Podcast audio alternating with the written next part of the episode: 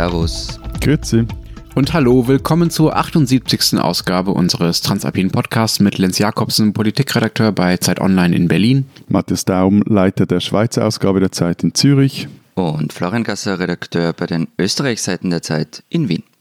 Unsere zwei Themen diese Woche. Wir wollen zuerst reden über die Erbschaftssteuer. Klingt ein bisschen dröge. Es geht aber uns generell darum, was wird eigentlich in unseren Ländern vererbt und ist das eigentlich gerecht, dass der Staat davon relativ wenig Geld abkriegt? Und unser zweites Thema, Ibiza.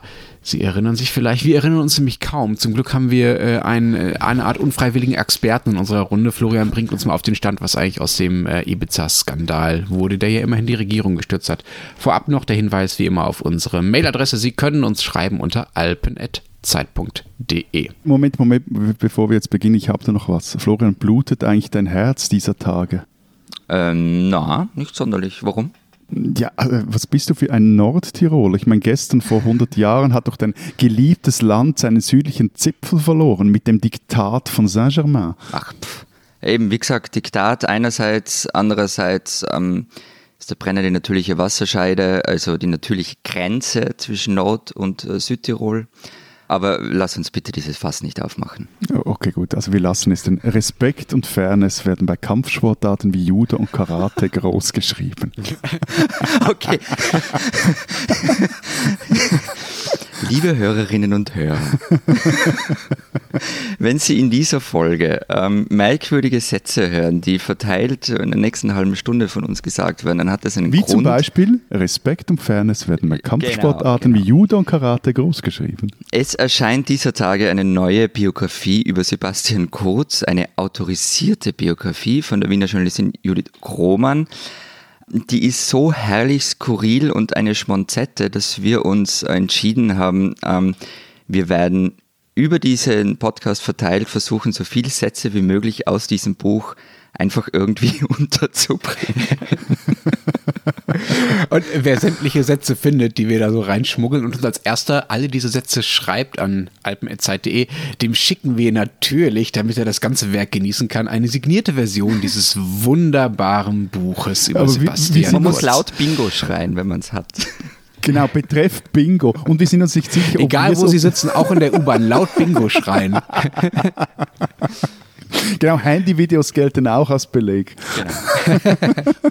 Florian, lass uns mal zum ersten Thema kommen. Du lässt das ja immer äh, gerne über die SPÖ und wie sie das mal wieder nicht hinkriegt, gute Oppositionspolitik zu machen gegen eben jenen Sebastian Kurz, den äh, ja sehr, sehr jungen Ex-Kanzler bei euch. Jetzt aber hat sie einen Vorschlag vorgelegt, der ist ja doch ziemlich in sich hat, oder? Aus den Augenwinkeln beobachtest du mich. Du scheinst neugierig zu sein auf das, was ich erzählen werde. Ich weiß nämlich genau, was du von mir hören möchtest. Dass nämlich die SPÖ jetzt ein Bombenthema gefunden hat und eine Erbschaftssteuer verlangt in Österreich. Ja, das ist doch eine ordentliche Forderung, oder? Also damit kann man doch mal Wahlkampf machen. Ja, ja, nein, sie hat, äh, das muss man ja klar, ein Konzept ausgearbeitet. Also sie verlangt eine Vermögens- und Erbschaftssteuer. Greifen soll sie ähm, ab, bei Erbschaften ab einer Million Euro, mit, also bis hin zu 35 Prozent. Ähm, wobei es Ausnahmen für Forst- und landwirtschaftliche Betriebe und auch andere Betriebe geben soll. Aber die SPÖ fordert das bei so gut wie jeder Wahl. Sie hat es nur noch nie umsetzen können. Und dieses Mal kommt aus meiner Sicht erschwerend hinzu, dass die Parteichefin Pamela Rendi-Wagen noch vor ein paar Monaten gesagt hat, naja, jetzt während dem hohen Wirtschaftswachstum wäre nicht der richtige Zeitpunkt, um das einzuführen und überhaupt neue Steuern einzuführen. Also wie glaubwürdig das ist, sei mal dahingestellt. Aber ihr seid ja lustig, also nicht, dass ich ein Steuerexperte wäre, aber wieso ist es also während einer Rezession dann der bessere Zeitpunkt, um neue Steuern einzuführen, also den Leuten mehr aus dem Sack zu ziehen? Ihr seid wirklich lustige Sozis bei euch, aber egal, also cool. Meine erste Frage ist ehrlich gesagt auch eine ganz andere. Also ich sorge mich da gar nicht so sehr um die arme Rezession und die arme Wirtschaft, sondern Du sorgst dich krass. einfach nicht um die Hosensäcke und Portemonnaies der einfachen Bürger, das ist es. Ja, ja, ja. Äh, aus welchem Land äh, kommt nochmal äh, die Partei mit dem größten populistischen Erfolg bei uns gerade, Matthias? Ähm, ihr habt bisher überhaupt keine Erbschaftssteuer, Florian? Wir hatten eine. Die wurde aber vom Verfassungsgerichtshof im Jahr 2007 aufgehoben. Es ging damals um die Bemessungsgrundlage der Steuer auf Grundstücke, die sind nämlich gleichheitswidrig. Ähm, kurztechnisch, weil sie sich auf den sogenannten Einheitswert bezog und der wurde zuletzt 1973 festgesetzt. Also die Argumentation war, dass es nicht darum gehe, was jemand heute erbt, sondern welchen Wert dieser Grundbesitz vor Jahrzehnten hatte. Ähm, der Gerichtshof hat aber ausdrücklich festgehalten, dass er nicht gegen eine Erbschaftssteuer an sich ist, aber das Ding gehöre repariert.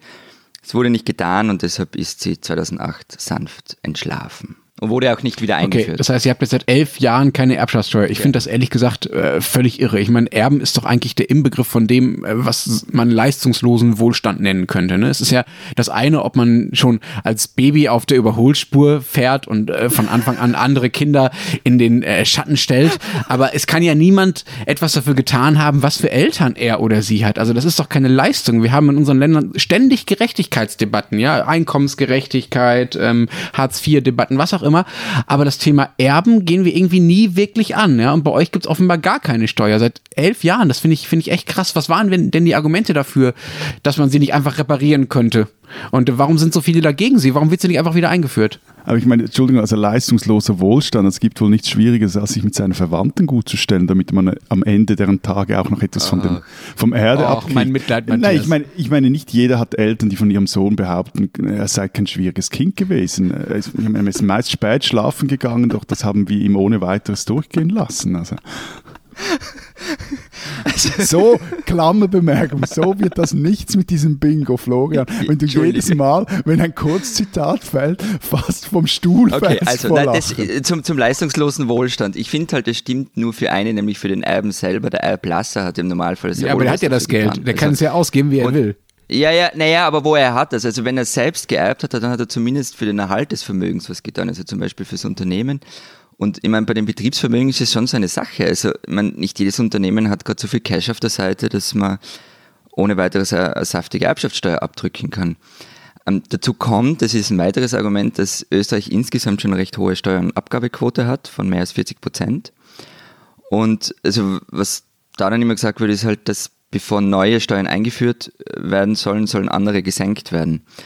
Und dann gibt es noch ein Argument, das ihr sicher schon gehört habt. Das vererbte Vermögen wurde ja schon einmal besteuert. Ja, okay, also sorry, aber die beiden Argumente sind ja echt mal totaler Mumpitz. Also das Argument von wegen, dann soll man eine andere Steuer senken, dafür dann macht's halt doch einfach. Also das ist doch genau die Idee, ja, hinter der Erbschaftssteuer und übrigens auch hinter der Vermögenssteuer, dass man sagt, man besteuert eben nicht mehr die Arbeit, also das Einkommen, weil das äh, viel mehr zu Lasten ähm, der Mittelschicht und der Unterschicht geht, ähm, sondern man besteuert eben das Vermögen, also das Geld, was einfach rumliegt und wohinter, wohinter keine Leistung Leistung steckt. Also dann soll man halt Einkommenssteuer senken, Erbschaftssteuer einführen. Macht doch einfach so. Und zu der Doppelbesteuerung, das ist auch völlig schräg, denn das ist ja, jeder normale Einkauf wäre ja dann eine Doppelbesteuerung, ja, weil wir kriegen Geld von unserem Arbeitgeber, darauf zahlen wir Lohnsteuer. Das heißt, es ist schon versteuert und von dem Rest, von dem Netto, gehen wir dann einkaufen und zahlen nochmal Mehrwertsteuer drauf, wenn wir Eier oder Butter oder Klamotten oder was weiß ich auch mal kaufen. So. Also ja, das Doppelbesteuerung ist normale Praxis.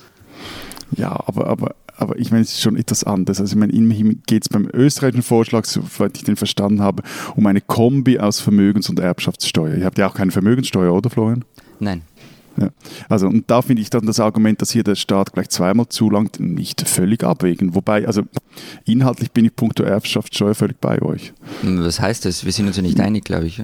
Ja, du, doch, glaube schon. Also ich meine, es ist eine der sinnvollsten Steuern, wenn es darum geht, die Startvorteile in einer Gesellschaft etwas gerechter auszugestalten. Äh, äh, hast du mir überhaupt zugehört? Wo habe ich gesagt, dass es eine der sinnvollsten Steuern sein soll? Ja, gut, aber du bist immer dabei, wenn es darum geht, die Habenden zu schröpfen und. Ja, ein bisschen schon. ah, du musst deine Meinung gar nicht mehr kundtun, wir kennen sie vorher schon. Matthias, gibt es denn bei euch eine Erbschaftssteuer in der Schweiz? Äh, ja, allerdings nur in, jeweils in den Kantonen, nicht auf nationaler Ebene. Da Warum wundert mich das jetzt nicht? Ja, das soll dich nicht wundern, wurde auch vor ein paar Jahren eine, Achtung, Volksinitiative abgelehnt, die eine nationale Erbschaftssteuer forderte. Interessant ist, also in gewissen Kantonen gibt es keine, aber das sind nur nicht mal eine Handvoll. Du zählst uns jetzt aber nicht 26 verschiedene Erbschaftssteuermodelle auf, oder? Schade. Ich hätte das jetzt gern gemacht, aber, aber ich, ich äh, Nein, so, so will ich ja nicht sein.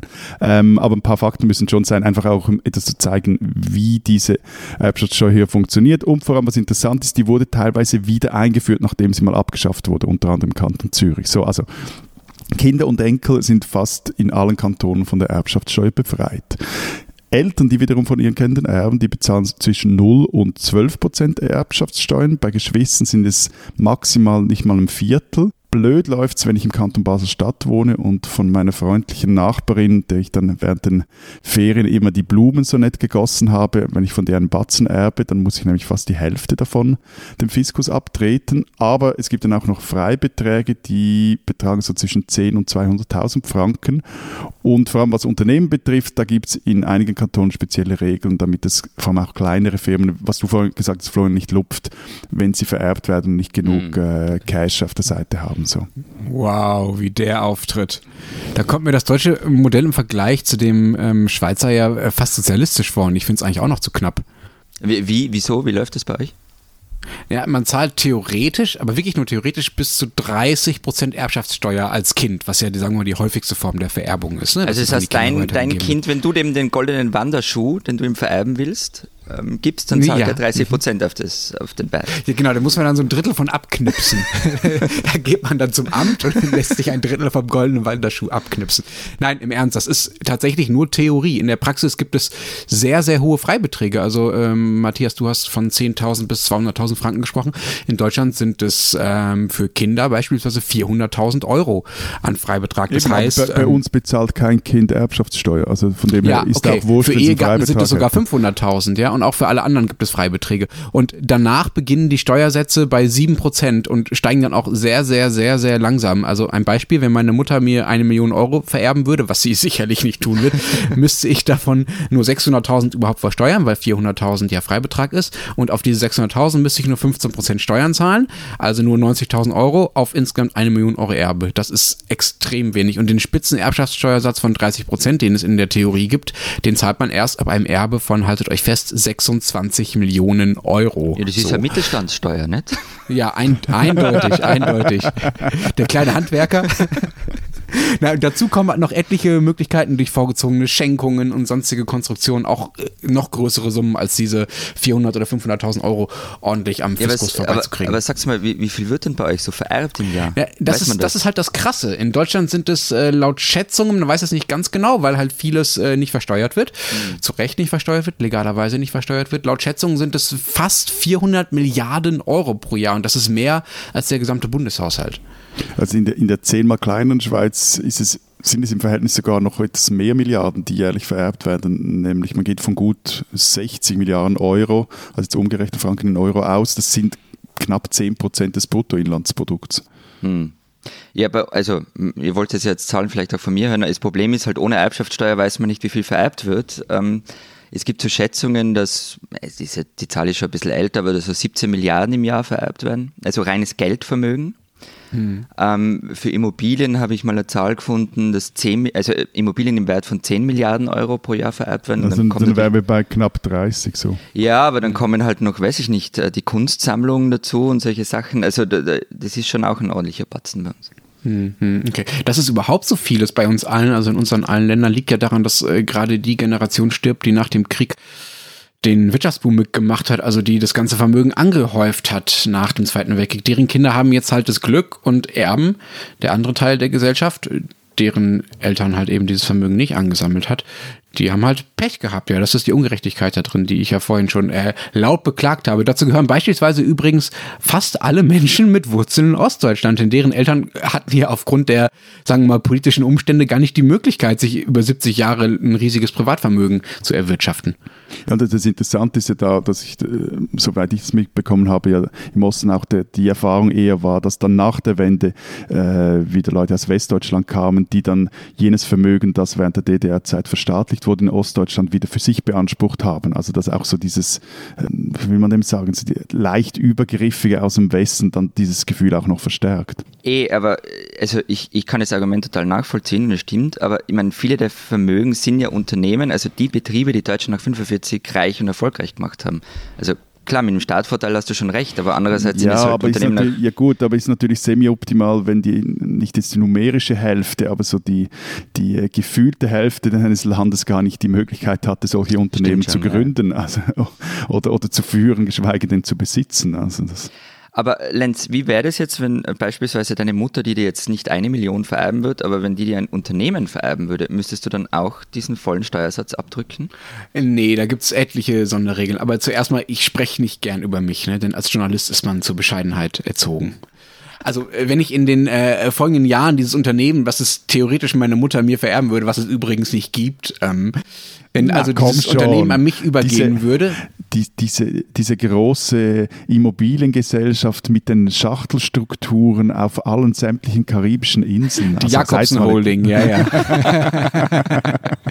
also wenn ich die Jakobsen Holding übernehmen würde und äh, das Unternehmen weiterführen würde und keine Leute rauswürfen würde in, würde in den nächsten Jahren, dann müsste ich auch quasi nichts zahlen, ja.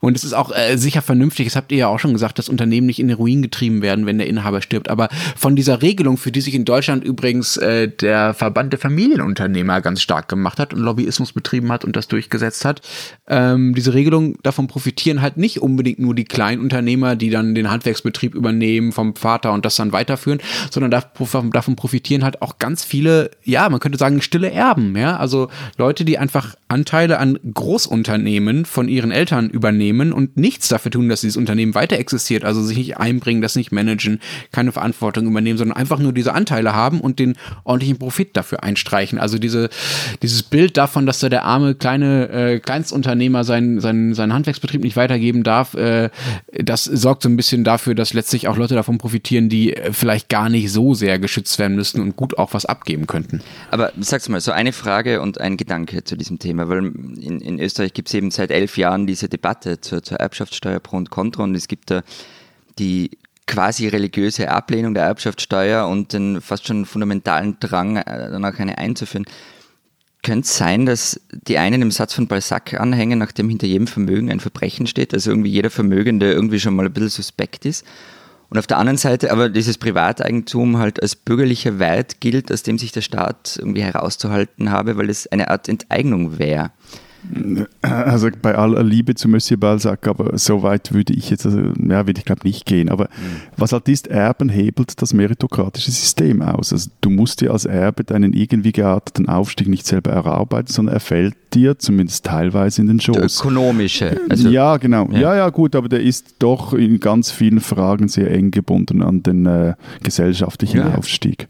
Ähm, und ja, da, gibt es jetzt meines Erachtens, und ich habe in dieser Frage schon epische Streits ausgefochten, hat zwei Haltungen zum Erben. Also entweder du ruhst dich auf der Sicherheit aus, irgendwann eh einen zünftigen Check-up zu kriegen, oder, und, und, dafür würde ich jetzt mal plädieren, ein Erbe oder ein mögliches Erbe, oder das Wissen um ein mögliches Erbe, das befreit dich. Also äh, so gesehen wäre dann ein Erbe wie so eine Art finanzielles Sicherheitsnetz, das dir ermöglicht, und auch dich bis zu einem gewissen Grad auch äh, die Aufgabe mit sich bringt, halt mehr Risiken im Leben einzugehen. Also von denen im besten Fall dann auch noch andere profitieren. Also einen Job zu machen, den du liebst, oder auch wenn er vielleicht unsicher oder prekär ist, oder eine Firma zu gründen, Jobs zu schaffen, auch wenn du weißt, dass du damit scheitern könntest, oder Projekte zu stemmen, die du dir sonst einfach nicht leisten könntest. Okay, also Erbe als eine Art äh, bedingungsloses Grundeinkommen, ja. Okay. Ja, nee, aber Erbe auch, also ja, Erbe aber auch als eine eine da drückt ja wahrscheinlich jetzt mein protestantisches Erbe durch, ähm, auch als eine Aufgabe gegenüber der Gesellschaft, eine Verantwortung, die du hast, wenn du mit einem Silber- oder Goldlöffel im Mund auf die das, Welt gekommen bist. Ja, das ist das mit der Verantwortung, mit der Aufgabe, das ist ein wichtiger Punkt, glaube ich. Also ich, man muss, glaube ich, kein allzu großes Mitleid haben mit Menschen, die viel Geld erben, aber es gibt ein sehr, sehr tolles Buch von Julia Friedrichs, die auch eine Kollegin von uns ist, zur Frage, was Erben so anrichtet. Einerseits äh, politisch, also warum es ungerecht ist, das, was du schon angesprochen hast, Matthias, und worüber wir auch gerade gestritten haben. Ähm, und aber auch zu der Frage, wie die Erben selbst damit umgehen, ja, weil viele leiden nämlich genau unter dem, was du da gerade beschrieben hast, also unter dieser Verantwortung. Für die ist das Erbe eine Last, also dass sie nur dank ihrer Eltern so viel Geld haben und dass sie dafür auch überhaupt nichts getan haben, dass andere wiederum dieses Geld nicht haben und dass sie vielleicht auch nicht wissen, wie sie dieses Geld idealerweise einsetzen sollten. Das äh, Buch, wenn Sie das lesen wollen, ist wirklich sehr lohnenswert, heißt äh, Wir erben, was Geld mit Menschen macht. Diesen Österreicher sollten Sie kennen. Peter Filzmeier ist der politische Erklärbär der Nation. Seit mehr als einem Jahrzehnt analysiert er alles weg, was in diesem Land passiert und schreckt dabei vor harten Bandagen nicht zurück. Er sei plemplem, sagte einmal über Frank Stronach. Sebastian Kurz hat ein Glück, dass es nicht um Verkehrspolitik ging, weil da hätte er wahrscheinlich auch argumentiert, das verkehrspolitische Problem sind Burka-Trägerinnen, die illegal in zweiter Spur vor den Islamkindergärten parken, meinte er nach einem TV-Duell zwischen ÖVP und Grüne. Er spricht von Norbert Hofers Rehaugen und findet, dass Sebastian Kurz auf Tinder wohl nicht so gut ankomme, wenn er in sein Profil schreiben müsste, 33 Jahre jung, aber schon zweimal geschieden. Er spielte damit natürlich auf die zwei Regierungen an, die Kurz mittlerweile aufgelöst hat. Auch schöne Worte wie Zielpunkt saufen gehen auf ihn zurück. Peter Filzmeier unterhält und kann gleichzeitig politische Zusammenhänge auf den Punkt bringen. Da verzeih ich sie mittlerweile sogar, also fast, dass er mir im Studium mal einen Dreier in einer Prüfung verpasst hat. Ein krasses Fehlurteil natürlich. Trotzdem, Peter Filzmeier, ein Österreicher, den eigentlich eh schon alle kennen. Und Florian Gasser, ein österreichischer Streber, der sich schon über eine 3 beschwert. es geht das Gerücht in Wien, dass Herr Gasser einfach unvorbereitet in die Prüfung gegangen ist. Ja, das Gerücht kenne ich auch.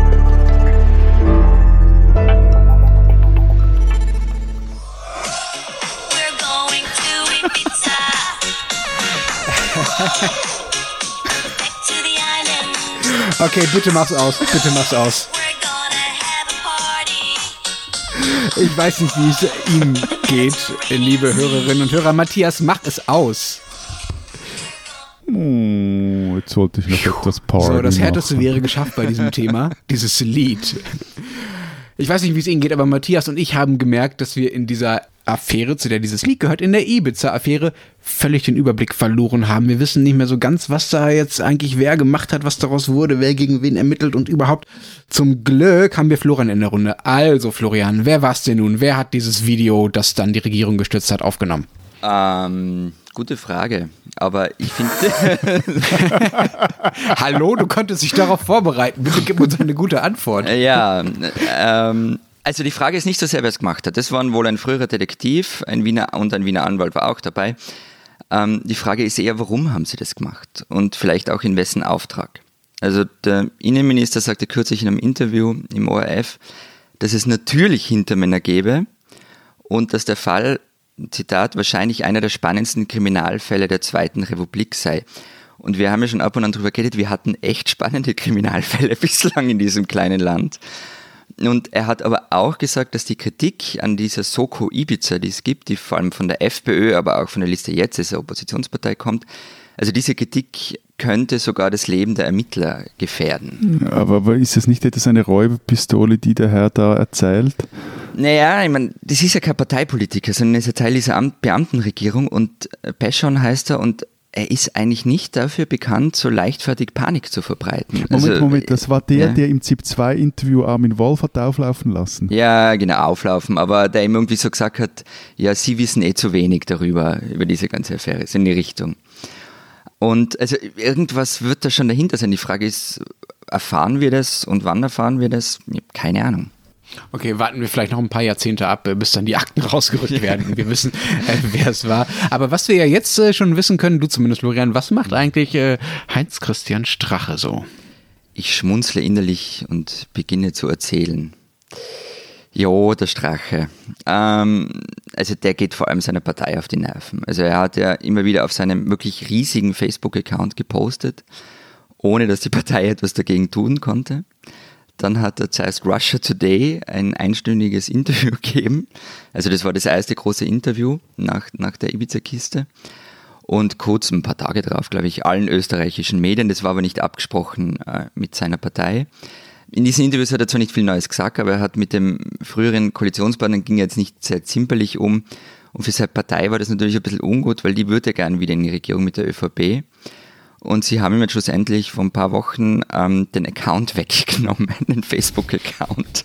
Und ähm, er kann da jetzt also nicht mehr eigenständig mitten in der Nacht irgendwas posten, sondern muss das Zeug zuerst an die Partei schicken und die stellt es dann online oder auch nicht. Und was halt bei Strache die große Frage ist, die so im Raum steht, ist, kommt er zurück in die Politik, tritt er vielleicht nächstes Jahr bei den Wiener Gemeinderatswahlen an?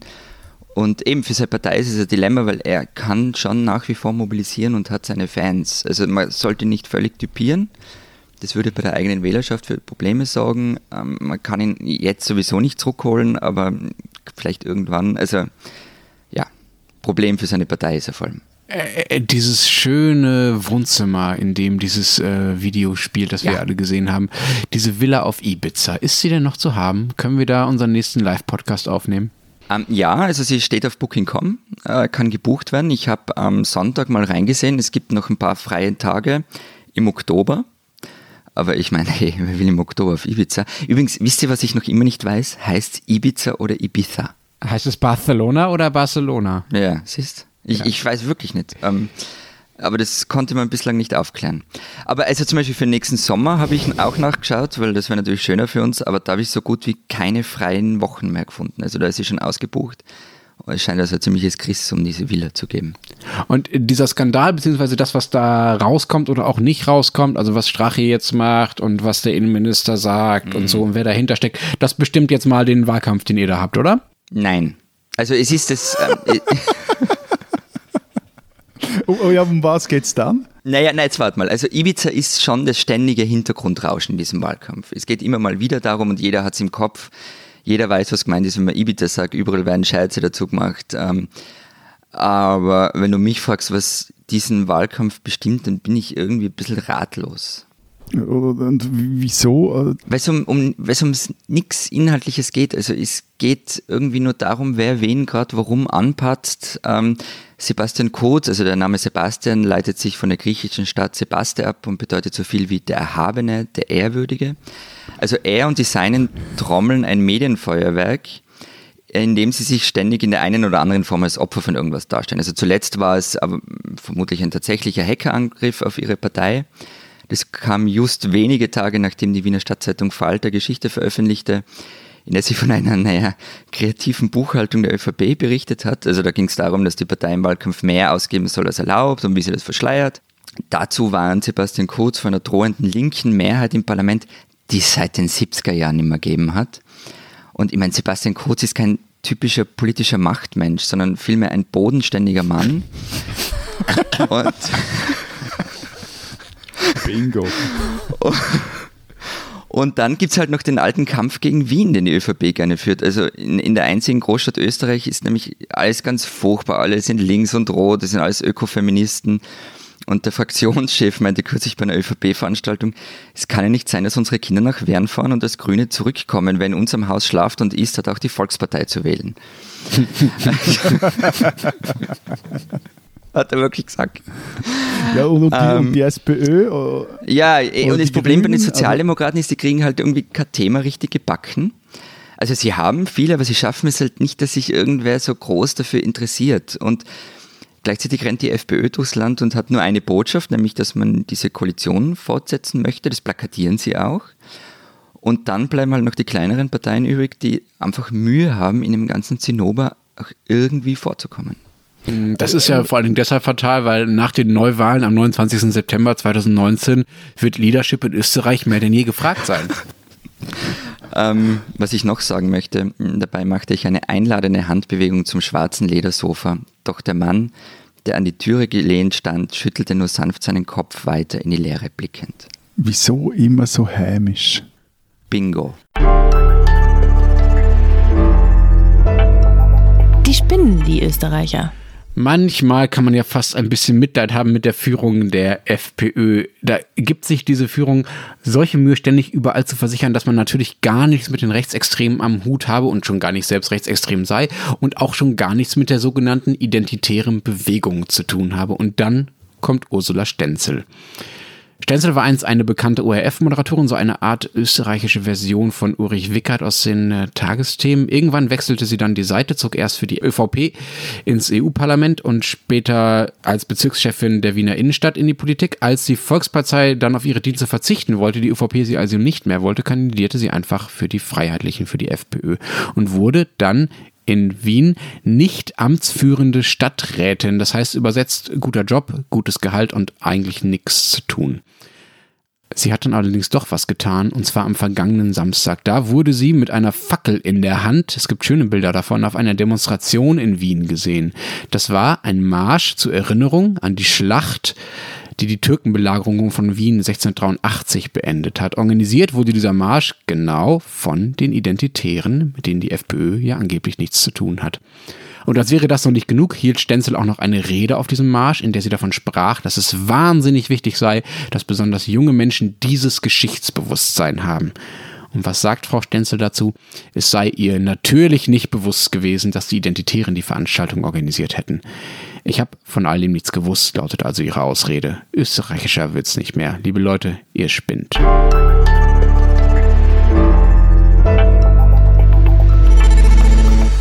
Das war's diese Woche bei unserer Transalpinen Podcast Folge. Wenn Sie wissen wollen, was sonst noch so los ist, lesen Sie die digitale oder die gedruckte Ausgabe der Zeit für Österreich oder die Schweiz diese Woche mit. Moment, wir haben nochmals ein kurzes Gewinnspiel. Und zwar, wenn Sie diesen Podcast hören, also am Mittwoch, dem 11. September, findet abends um 20 Uhr im Kaufleuten in Zürich der sogenannte Schweizer Gipfel statt, zu dem wir einmal im Jahr laden. Da spricht heute Abend Giovanni Di Lorenzo, Chefredakteur der Zeit, mit Axel Weber, Verwaltungsratspräsident der UBS und wir haben in unserem Podcast hier noch zehn Tickets zu verlosen oder zu vergeben. Also die ersten zehn, die auf alpenerzeit.de uns eine Mail mit dem Betreff Schweizer Gipfel schreiben, die nehmen wir gerne noch auf die Gästeliste. Okay, habt ihr auch noch was in der Zeitung stehen? Mm, ja, wir haben ein Stück eine Analyse darüber, wieso die Grünen in der Romandie schon sehr viel erfolgreicher sind wie die Grünen in der Deutschschweiz und das hat sehr viel mit Fressen und Saufen zu tun. Bei uns ähm, das ist es etwas politisch. Bei uns geht Josef Fotzi in einem Text der Frage nach, wie viel Herbert Kickel steckt in Sebastian Kurz. Ist das so eine Babuschka? Wir streiten uns nächste Woche wieder. Vergessen Sie nicht, äh, unser Bingo-Spiel mitzuspielen und uns alle tollen Sebastian Kurzsätze zu schicken. Ich verspreche Ihnen, Sie werden es nicht bereuen, diese Biografie zu lesen, wenn Sie sie denn von uns gewinnen. Wir hören uns nächste Woche wieder. Bis dahin sagen wir. Vielen Dank. Adieu. Und tschüss.